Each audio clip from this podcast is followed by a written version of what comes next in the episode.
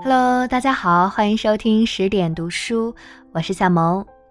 今天我们一起分享梁实秋先生的《人在有闲的时候才最像是一个人》，原标题叫做《闲暇》，选自于《生活的理想是为了理想的生活》。英国十八世纪的笛福以《鲁滨孙漂流记》一书闻名于世。其实，他写小说是在近六十岁才开始的。他以前的几十年写作，差不多全是以新闻记者的身份所写的散文。最早的一本书，一六九七年刊行的《设计杂谈》，是一部意趣横生的奇书。我现在不预备介绍此书的内容，我只要引其中的一句话：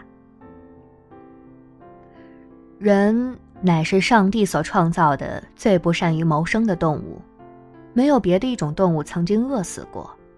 外界的大自然给他们预备了衣与食，内心的自然本性给他们安设了一种本能，永远会指导他们设法谋取衣食。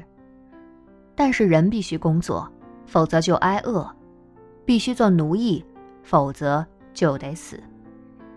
他固然是有理性指导的。很少人服从理性指导而沦于这样不幸的状态。但是一个人年轻时犯了错误，以致后来颠沛困苦，没有钱，没有朋友，没有健康，他只好死于沟壑，或是死于一个更恶劣的地方——医院。这一段话不可以就表面字义上去了解。须知。笛福是一位梵语大师，他惯说反话。人为万物之灵，谁不知道？事实上，在自然界里，一大批一大批饿死的是禽兽，不是人。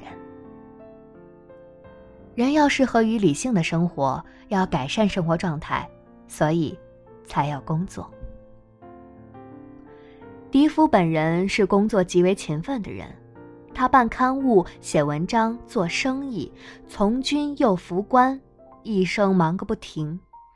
就是在这本《设计杂谈》里，他也提出了许多高瞻远瞩的计划，像预言一般，后来都一一实现了。人辛勤困苦的工作，所谓何来？夙兴夜寐，胼手知足。如果纯是为了温饱，像蚂蚁、蜜蜂一样，那又何贵乎做人？想起罗马皇帝马可斯·奥瑞利阿斯的一段话：在天亮的时候，如果你懒得起床，要随时做如是想：我要起来去做一个人的工作。我生来就是为了做那工作的，我来到世间就是为了做那工作的。那么现在就去做那工作。又有什么可怨的呢？我既是为了这工作而生的，那么我应该全窝在被窝里取暖吗？被窝里较为舒适呀。那么你是生来为了享乐的吗？简言之，我且问如：你是被动的还是主动的要有所作为？试想每一个小的植物，每一只小鸟、蚂蚁、蜘蛛、蜜蜂。他们是如何的勤于操作，如何的恪尽厥职，以组成一个有秩序的宇宙？那么，你可以拒绝去做一个人的工作吗？自然命令你做的事，还不赶快的去做吗？但是，一些休息也是必要的呀。这我不否认，但是根据自然之道，这也要有个限制，犹如饮食一般，你已经超过限制了。你已经超过足够的限量了，但是讲到工作，你却不如此了。多做一点儿，你也不肯。这一段策立自己勉励工作的话，足以发人深省。其中以“组一个有秩序的宇宙”一语，至堪玩味，使我们不能不想起古罗马的文明秩序是建立在奴隶制度之上的。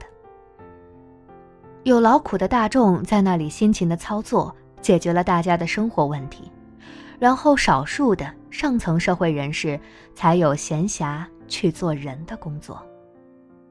大多数人是蚂蚁、蜜蜂，少数人是人。做人的工作需要有闲暇，所谓闲暇，不是饱食终日无所用心之谓，是免于蚂蚁、蜜蜂般的工作之谓。养尊处优、嬉腰堕满，那是蚂蚁、蜜蜂之不如，还能算人？靠了逢迎当道，甚至为虎作伥，而猎取一官半职，或是分享一些残羹冷炙，那是帮闲，或是帮凶，都不是人的工作。奥瑞利阿斯推崇工作之必要，话是不错，但勤于操作亦应有个限度。不能像蚂蚁、蜜蜂那样的工作。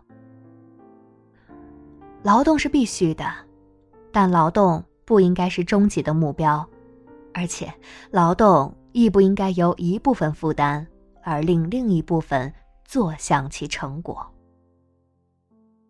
人类最高理想应该是人人能有闲暇，于必须的工作之余，还能有闲暇去做人，有闲暇去做人的工作。